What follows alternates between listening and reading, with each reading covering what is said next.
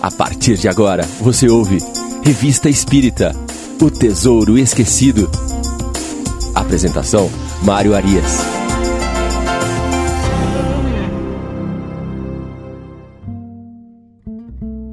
Olá, amigo ouvinte da Rádio Idefran. Eu sou Mário Arias e este é o programa Revista Espírita O Tesouro Esquecido.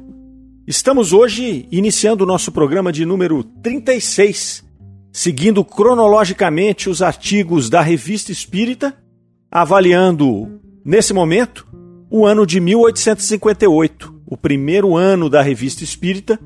Estamos aí no mês de outubro, analisando o artigo Obsedados e Subjugados. Este é o terceiro programa que nós nos dedicaremos a este artigo, um artigo de conteúdo doutrinário extremamente importante para o conhecimento da doutrina espírita e dos processos, sobretudo mediúnicos e obsessivos, que fazem parte do contexto desta doutrina. Lembramos aos amigos que não nos acompanharam nos programas anteriores que estes estão disponíveis no nosso canal do YouTube, do Idefran, e também em formato de podcast no Spotify. Muito bem, nos programas anteriores nós iniciamos a análise deste artigo tão importante e nele, sinteticamente, é, podemos identificar ali alguns pontos importantes deixados por Kardec, é, sobretudo quando ele nos traz um resumo desse tema importante que é a mediunidade e a obsessão, é, onde ele nos coloca ali alguns itens que nós vamos relembrar no início do programa de hoje para que se forme um fio condutor da nossa análise. O primeiro item, colocado por Kardec, vai trazer uma informação a respeito da variedade dos espíritos que povoam o nosso plano terrestre. Nós temos aqui nós encarnados que já apresentamos esta variedade de personalidades, essa variedade de comportamentos, e não é diferente no plano espiritual com aqueles que estão à nossa volta. Então existem ali espíritos de personalidades diferentes, de graus evolutivos diferentes e com interesses também diferentes. O segundo item trata do volume desses espíritos. Então Kardec vai nos dizer que nós estamos cercados por uma nuvem de espíritos e que esses interferem no nosso dia a dia, interferem nas nossas ações. Vai nos dizer ainda que, devido ao nosso estágio evolutivo, ao estágio evolutivo do planeta Terra, um estágio ainda de inferioridade, a maior quantidade desses espíritos que estão à nossa volta são espíritos inferiores. E, portanto, esta relação se torna um pouco mais complicada por estarmos lidando aí com esse tipo de espírito, que muitas vezes somos nós mesmos, né? espíritos como nós, ainda caminhando, ainda lutando para alçar alguns degraus nesse processo evolutivo. O quarto item vai nos informar que esses espíritos, é, independentemente de qual o seu grau evolutivo, eles se ligam aos que os ouvem. Então, se nós estamos aqui atravessando algum tipo de processo obsessivo, é porque nós estamos dando ouvidos a esse tipo de espírito. O item número 5 nos traz a informação de que qualquer processo obsessivo só pode ser realizado por espíritos inferiores, uma vez que os espíritos superiores não causam, não produzem qualquer constrangimento nas suas relações. Então, os espíritos superiores, quando se aproximam de nós, quando estamos ali permitindo esta sintonia, o que, pelo nosso estágio evolutivo, é, é às vezes mais difícil do que marcar uma sintonia com espíritos inferiores, mas esses superiores eles não causam constrangimento algum. Eles não insistem nessa relação. Então eles podem vir nos intuir, estar conosco, mas se perceberem que nós estamos relutantes à mensagem, que nós estamos refratários à comunicação, eles simplesmente se afastam e nos deixam com o nosso livre-arbítrio tomando as escolhas que quisermos. O item 6 nos informa também que o grau de constrangimento e a natureza dos efeitos é que marcam as diferenças do processo obsessivo. E aí Kardec vai pontuar que nós temos ali a obsessão simples, que é a mais comum, aquela causada pela intuição dessa nuvem de espíritos né, que vão intuindo, vão se imiscuindo em nossos pensamentos, fazendo com que ah, nós tenhamos aí é, sugestões que vão interferir nas nossas decisões. O processo um pouco mais avançado, que seria um processo de subjugação, onde o espírito já domina moralmente as nossas ações. Depois nós temos ainda a questão da obsessão por fascinação. Esta normalmente ocorre em maior frequência com aqueles espíritos que têm, com aqueles médiums que têm a mediunidade ostensiva, posto que, como todos nós temos ah, algum tipo de possibilidade de comunicação com os espíritos, ainda que como intui intuitivamente, todos nós somos médiums. Mas o caso da fascinação, ele vai se dar normalmente com médiums ostensivos, que são aqueles médiums que eh, produzem os fenômenos mediúnicos. E esta fascinação é uma alteração no grau de julgamento do médium. Então ele passa a aceitar tudo aquilo que o espírito está passando para ele, é, se colocando às vezes em situação de constrangimento por aceitar coisas ridículas, coisas estranhas, mas ele está fascinado. Ele está ali encantado, dominado por aquele espírito que uh, está no processo obsessivo. E por fim, nós vimos que Kardec vai falar também de um quarto item, de uma quarta possibilidade do processo obsessivo, que é a possessão. Kardec vai falar isto um pouco mais à frente, uma vez que inicialmente ele não admitia este processo de possessão. Ele entendia que a, os, o que nós chamávamos de possessão nada mais era do que a subjugação. Mas avaliando um caso que nós citamos no programa anterior, ele descobre, é, em 1862, que há sim o processo de possessão. Então ele nos apresenta esses itens e a partir daí nós vamos formatando, vamos conversando a respeito desse artigo. E nós vimos que ele usa como exemplo um médium que havia sido fascinado por um espírito, e na verdade por vários espíritos. Era um médium psicógrafo, né, um médium escrevente. E esse médium se pôs então a escrever freneticamente e escrevia é, grandes absurdos e concordava com esses absurdos, posto que estava fascinado. Kardec então é procurado por este médium, num rompante ali de lucidez, ele consegue captar a mensagem de um espírito protetor, de um espírito superior que lhe diz para procurar Kardec. Ele procura Kardec e Kardec faz um relato de como o teria ajudado a vencer este processo obsessivo. E aí nós chegamos então ao final deste artigo, é onde nós vamos fazer a análise nesse momento. E Kardec vai falar um pouco agora, uma vez que ele já fez esta introdução, desta situação da atração e da, e da retenção dos espíritos obsessores. Vai nos dizer que é a nossa própria inferioridade que faz com que pululem ao nosso redor os espíritos inferiores, como ele já havia destacado lá no começo do artigo. Mas que o fato de nós podermos ver e compreender esses espíritos, e aí através ele está falando da mediunidade ostensiva, não é um problema. É, nós temos que lembrar que a raiz desse artigo se deu através ah, da colocação de alguns opositores da doutrina espírita de que a mediunidade era um escolho para as pessoas, ela era algo que atraía espíritos e que complicava a vida das pessoas, inclusive levando muitas destas aos manicômios, às casas de saúde mental da época. E Kardec, então, aqui está, neste longo artigo, advogando contra essa tese. E aqui ele vem nos dizer que compreender este mal é um meio de nos preservarmos dele.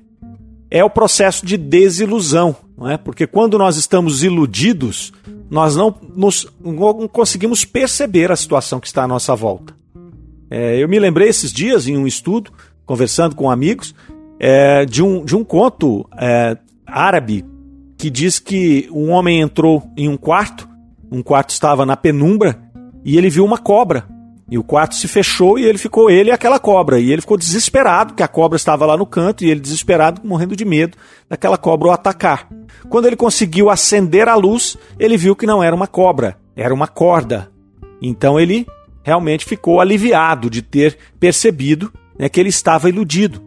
Este é o processo da desilusão. Quando nós estamos iludidos, nós somos tomados pelo sentimento que está na raiz daquela ilusão, seja ele de medo, de euforia, de alegria. Quando nós nos desiludimos, nós entendemos a realidade como ela é. Então, assim como esse homem transformou aquele medo daquela cobra na tranquilidade da realidade de ali estar junto de uma corda que não poderia lhe fazer mal, é a mesma coisa quando se instala um processo mediúnico e que é, nós conseguimos perceber o espírito e as razões por que esse espírito está é, fazendo aquele intercâmbio conosco. Nós temos aí condições de angariar as ferramentas para poder encarar este problema e poder é, nos livrar, se for o caso de um processo obsessivo. Kardec vai lembrar aqui também que não foram os médios que criaram os espíritos. Os espíritos sempre existiram. E que, uma vez que nós temos esta faculdade de entrar em contato com os espíritos, quer ostensivamente, quer de maneira mais sutil, esses vão agir de mil e uma maneiras para nos afetar quando querem, independentemente de nós estarmos percebendo frontalmente ou não. O que ele coloca aqui então é que a faculdade medianímica ela permite que nós vejamos o inimigo e ao vê-lo nós podemos face a face combatê-lo com as próprias armas. Então, ao contrário do que diziam ali os opositores, é, o fato do médium poder fazer este contato mais frontal com o espírito é muitas vezes um benefício, porque ele consegue aí ter, se não por conta própria, a condição de combater esta obsessão, pode pedir a ajuda de terceiros.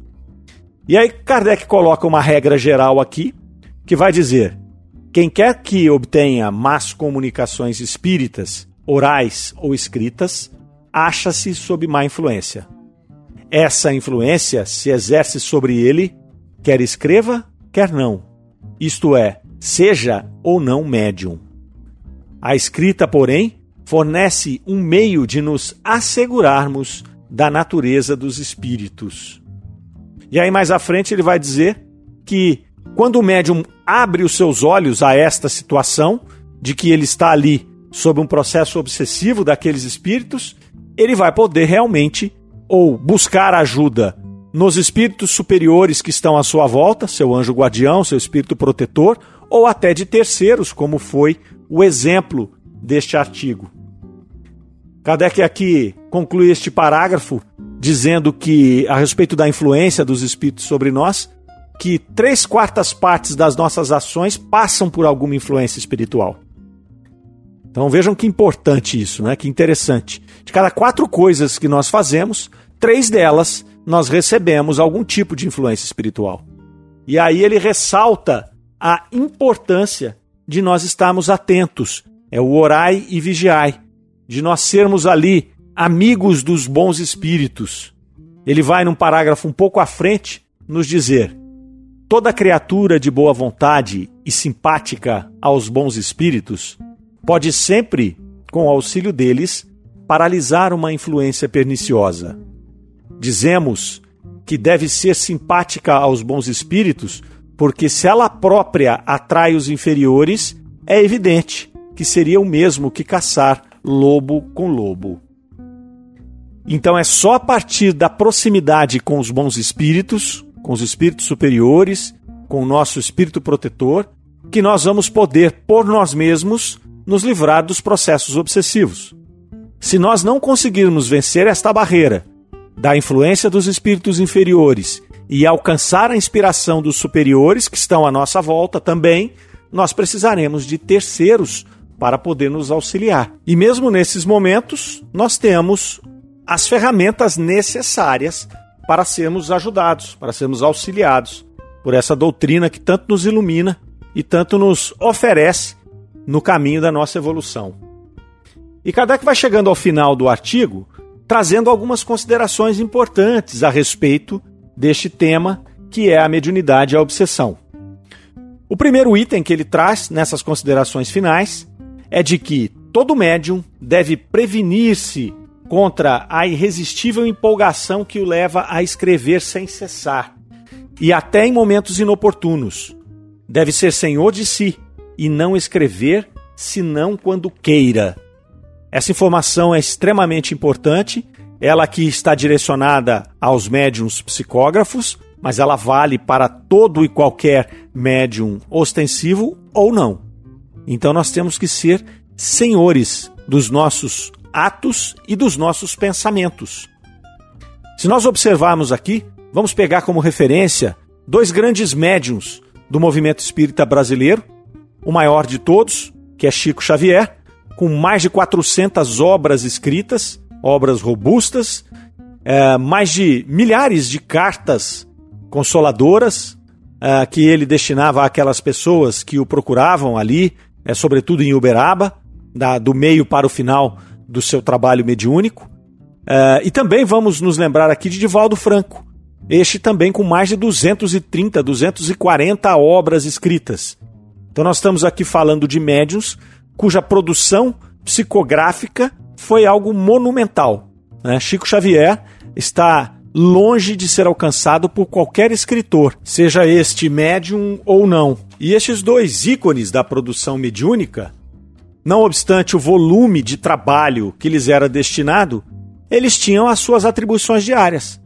Ambos foram funcionários públicos, trabalharam até a sua aposentadoria, portanto tinham um expediente diário a realizar e não eram aí constrangidos pelos espíritos a trabalharem, a escreverem, a, a, darem comunicações mediúnicas enquanto estavam cuidando das suas atividades cotidianas.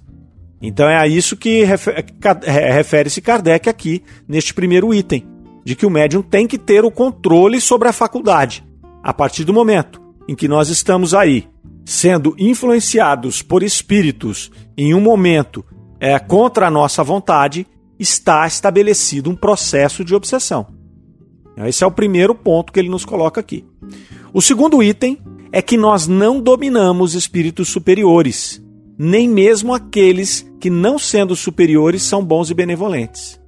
Mas nós podemos dominar e domar os espíritos inferiores. E aí ele faz uma ressalva: aquele que não é senhor de si não pode ser dos espíritos. Ponto também capital para este entendimento. Nós não dominamos espíritos superiores, eles não estão aqui à nossa disposição. Então, se nós temos um espírito conosco e que nós estamos dando ordens e ele está seguindo, nós podemos ter certeza que não trata-se de um espírito superior. Os espíritos superiores, eles têm missões muito elevadas e normalmente eles têm muito trabalho a fazer. Não estão aqui à mercê de qualquer médium, seja este de qual grau de mediunidade for. O terceiro item vai falar que não há outro critério senão o bom senso para que nós possamos discernir o valor dos espíritos e que qualquer fórmula dada para este fim pelos próprios espíritos é absurda e não pode emanar de espíritos superiores. Então não há fórmula. Aquele espírito que chega e diz: olha, você tem que rezar alguma coisa antes de fazer a comunicação, você tem que segurar este amuleto, você tem que fazer A ou B. Não condiz com a informação dos espíritos superiores. Não há fórmula. Ah, trata-se do bom senso. Os espíritos, principalmente os superiores, eles são sintéticos, eles são simples em suas mensagens, eles eh, querem se fazer entender e por isso eles são muito diretos, muito claros naquilo que eles falam. Se nós estamos avaliando uma obra espírita ou uma comunicação espírita, ou se estamos tendo a influência de algum espírito, ostensivamente ou não, e este começa a dar voltas, começa a ficar com uma linguagem ou uma construção de pensamentos muito rebuscada, muito sofisticada, já tem, nós já temos que usar o bom senso e acender uma luz amarela. Trata-se de um espírito inferior que está buscando de alguma maneira nos influenciar e às vezes nos fascinar através da sua linguagem, através da sua retórica, porque esses espíritos, eles são extremamente inteligentes. Quando nós estamos aqui falando de espíritos inferiores, nós estamos falando da moral desses espíritos. Muitas vezes eles são muito mais inteligentes do que nós. E ainda, eles estão libertos do corpo físico, o que dá a eles uma grande vantagem sobre nós. Nós aqui estamos limitados Como eles estão ali libertos desse corpo físico, eles não se cansam, eles podem ficar o tempo todo observando as nossas atitudes, muitos deles conseguem compreender os nossos pensamentos e, portanto, eles captam as nossas más inclinações e a partir daí eles usam estas fraquezas para nos influenciar. Então, usar o bom senso para discernir, para avaliar qualquer relação é, com o plano espiritual é fundamental para que nós possamos nos precaver desses processos obsessivos. Quarto item vai falar da linguagem dos espíritos. Os espíritos, como os homens, são julgados por sua linguagem. Toda expressão, todo pensamento, todo conceito, toda teoria moral ou científica que choque o bom senso ou não corresponda à ideia que fazemos de um espírito puro e elevado emana de um espírito mais ou menos inferior. Os espíritos são julgados por sua linguagem. Então é super importante que nós utilizemos o bom senso, como ele falou anteriormente, e possamos avaliar essa linguagem dos espíritos. E não é a linguagem, apenas a linguagem externa. Nós estamos falando aqui do conteúdo, o que esse espírito está dizendo. Então, o que ele diz aqui: toda moral, todo conceito, toda teoria científica que choque o bom senso não corresponde a uma comunicação de um espírito superior. Os espíritos superiores, quando eles identificam que nós não estamos no momento de captar uma mensagem, eles a simplificam, eles fragmentam, eles a trazem através de metáforas, de parábolas, como Cristo fazia, como São Luís fez aqui já várias vezes nesses meses que nós estamos avaliando da doutrina espírita. Eles não têm interesse em trazer conceitos é, que nós não conseguimos entender. Eles não estão aqui para se exibir perante nós, eles não precisam disso mais. Eles já passaram dessa fase. Eles estão aqui para nos ajudar, eles estão aqui cumprindo um trabalho, com um propósito. Então eles têm que ser claros. Então nós temos que usar esse bom senso e julgar essa linguagem. O quinto item vem nos dizer que os espíritos superiores, eles têm sempre a mesma linguagem com a mesma pessoa e jamais se contradizem. Então se hoje o espírito fala alguma coisa, amanhã ele se desmente, ele já depois contra ele mesmo. Ali ele já se mostrou como um espírito inferior. O sexto item vai dizer: os espíritos superiores são sempre bons e benevolentes. Em sua linguagem, jamais encontramos acrimônia, arrogância, aspereza, orgulho ou tola presunção. Eles falam com simplicidade, aconselham e se retiram quando não são ouvidos. Então esses espíritos não causam constrangimento. Eles não têm tempo a perder. Então, se eles se aproximam de nós e tentam passar a sua mensagem, e nós aqui nos apresentamos refratários, eles simplesmente se afastam. Eles vão continuar o seu trabalho, sabendo até que nós vamos, mesmo apesar dessa escolha infeliz nesse momento, nós vamos em outro momento estar devidamente amadurecidos do ponto de vista espiritual para poder receber aquela mensagem e poder fazer outras escolhas. O item número 7 vai informar: Não devemos julgar os espíritos por sua forma material, nem pela correção da linguagem, mas sondar-lhe o íntimo, prescrutar suas palavras, pesá-las fria, maduramente e sem prevenção. Qualquer fuga ao bom senso, à razão e à sabedoria não pode deixar dúvidas quanto à sua origem, seja qual for o nome com que ele mascare o espírito. Ele menciona aqui outro ponto importante: o nome. Os espíritos, sobretudo os inferiores, eles, eles têm a, o interesse em assinar as mensagens. E, obviamente, o fazem com nomes falsos. Então, às vezes, você recebe uma mensagem ou vê uma obra falando, né, é, colocando ali que ter sido escrita por um espírito é, sábio, um espírito conhecido muitas vezes. Então vem lá Sócrates, Jesus Cristo, ah, Santo Agostinho, São Paulo, e você vai avaliar o que está acontecendo ali, qual é a mensagem que esse espírito trouxe, e você só encontra contradições. Você encontra situações que muitas vezes não são compreensíveis. Então é preciso que a gente sonde o íntimo. Vamos lá no fundo da mensagem. O que esse espírito está querendo dizer? Ele trouxe alguma coisa nova? Ele trouxe algo que complementa? Vamos imaginar por que um espírito como Sócrates ou Paulo de Tarso viria até o planeta Terra, iria utilizar da comunicação mediúnica para trazer uma informação absolutamente conhecida, irrelevante, algo repetitivo, não faz sentido. Então trata-se aí de um espírito que precisa ser desmascarado. É um espírito inferior que tem ali o propósito muitas vezes de confundir, o propósito de atrapalhar a doutrina espírita e a evolução de nós aqui terráqueos, espíritos encarnados. E isso é muito grave, porque eles interferem no nosso planejamento reencarnatório. Às vezes nós viemos aqui é, com o trabalho mediúnico ou como o trabalho de estudiosos da doutrina espírita e nós nos deixamos entrar, nos deixamos levar por essa seara de espíritos que muitas vezes estão trazendo confusão. Kardec buscava esta clareza, buscava essa simplicidade das mensagens e as mensagens não é, o fato delas serem simples não vão trazer menos profundidade. Muito pelo contrário. Né? Vejamos as parábolas do Cristo. São às vezes mensagens muito simples, que a gente olha e fala, poxa, que, ah, que simplicidade. E aí nós vamos estudando cada palavra, cada frase daquelas parábolas, nós vamos nos aprofundando em conhecimento. Quanto mais nós entendemos, quanto mais nós amadurecemos, mais luz esta simples parábola vai trazer para nós. E outra coisa interessante, esses conhecimentos eles são atemporais.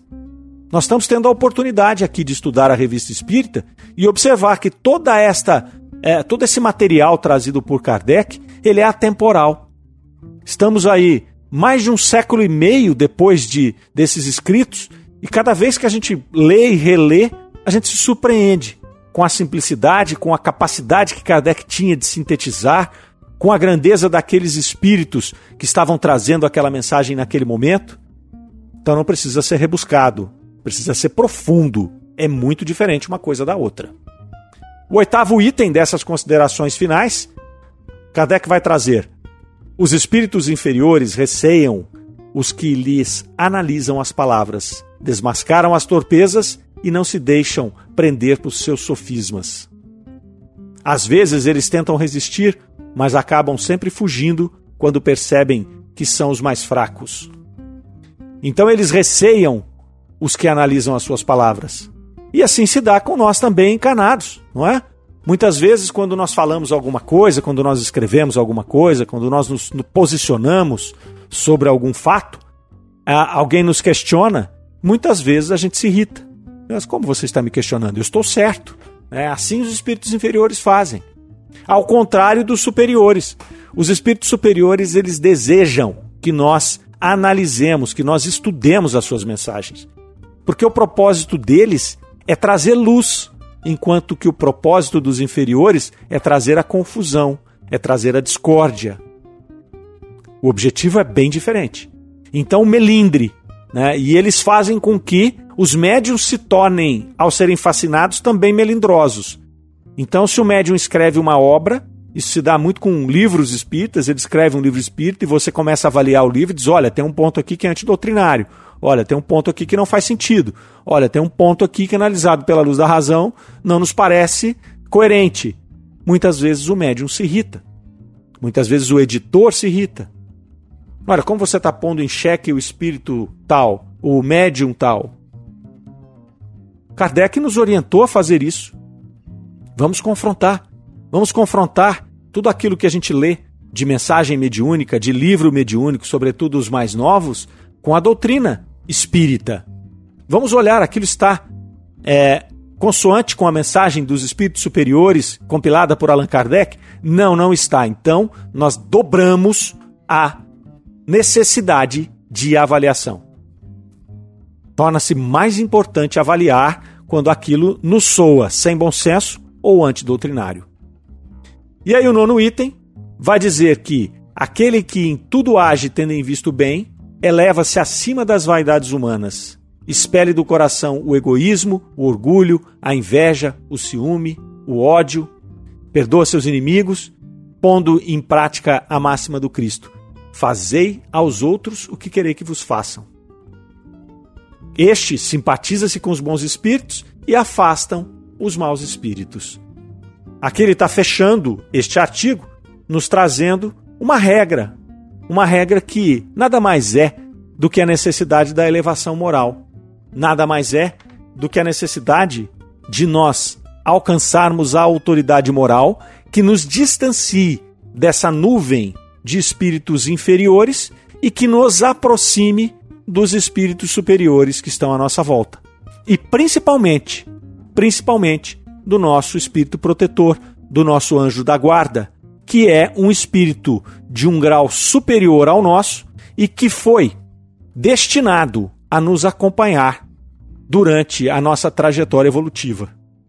Então aqui, Kardec vem nos trazendo esse artigo espetacular, onde ele traz considerações iniciais, onde ele traz um, um exemplo prático, recheando o artigo e fecha com essas considerações finais.